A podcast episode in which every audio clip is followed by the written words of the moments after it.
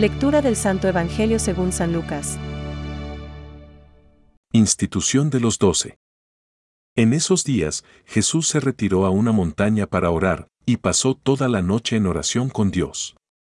Cuando se hizo de día, llamó a sus discípulos y eligió a doce de ellos, a los que dio el nombre de apóstoles.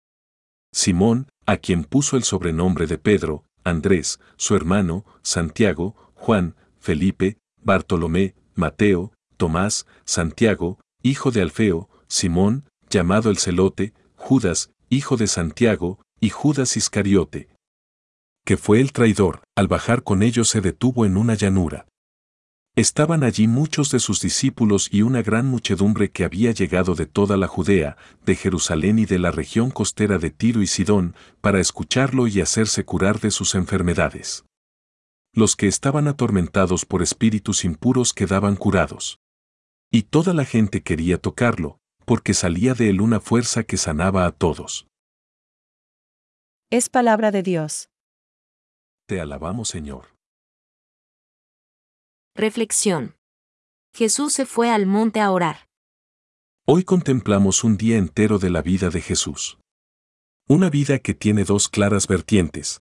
La oración y la acción. Si la vida del cristiano ha de imitar la vida de Jesús, no podemos prescindir de ambas dimensiones. Todos los cristianos, incluso aquellos que se han consagrado a la vida contemplativa, hemos de dedicar unos momentos a la oración y otros a la acción, aunque varíe el tiempo que dediquemos a cada una. Hasta los monjes y las monjas de clausura dedican bastante tiempo de su jornada a un trabajo. Como contrapartida, los que somos más seculares, si deseamos imitar a Jesús, no deberíamos movernos en una acción desenfrenada sin ungirla con la oración. Nos enseña San Jerónimo. Aunque el apóstol nos mandó que oráramos siempre, conviene que destinemos unas horas determinadas a este ejercicio. ¿Es que Jesús necesitaba de largos ratos de oración en solitario cuando todos dormían?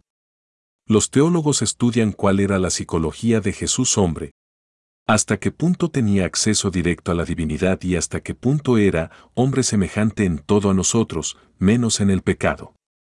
En la medida que lo consideremos más cercano, su práctica de oración será un ejemplo evidente para nosotros. Asegurada ya la oración, solo nos queda imitarlo en la acción. En el fragmento de hoy, lo vemos organizando la iglesia, es decir, escogiendo a los que serán los futuros evangelizadores, llamados a continuar su misión en el mundo.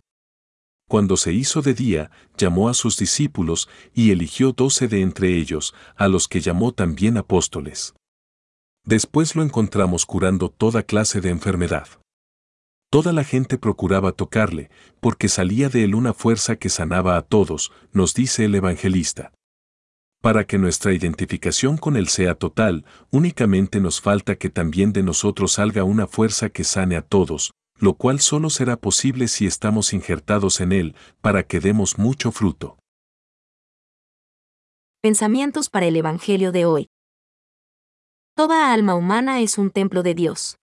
Eso nos abre una perspectiva ancha y del todo nueva. La vida de oración de Jesús es la clave para comprender la oración de la Iglesia. Santa Teresa Benedicta de la Cruz. Tanto Simón el Cananeo como Judas Tadeo nos ayuden a redescubrir siempre y a vivir incansablemente la belleza de la fe cristiana, sabiendo testimoniarla con valentía y al mismo tiempo con serenidad. Benedicto XVI. Jesús ora ante los momentos decisivos que van a comprometer la misión de sus apóstoles. Antes de elegir y de llamar a los doce, antes de que Pedro lo confiese como el Cristo de Dios, y para que la fe del príncipe de los apóstoles no desfallezca ante la tentación. Catecismo de la Iglesia Católica, número 2.600.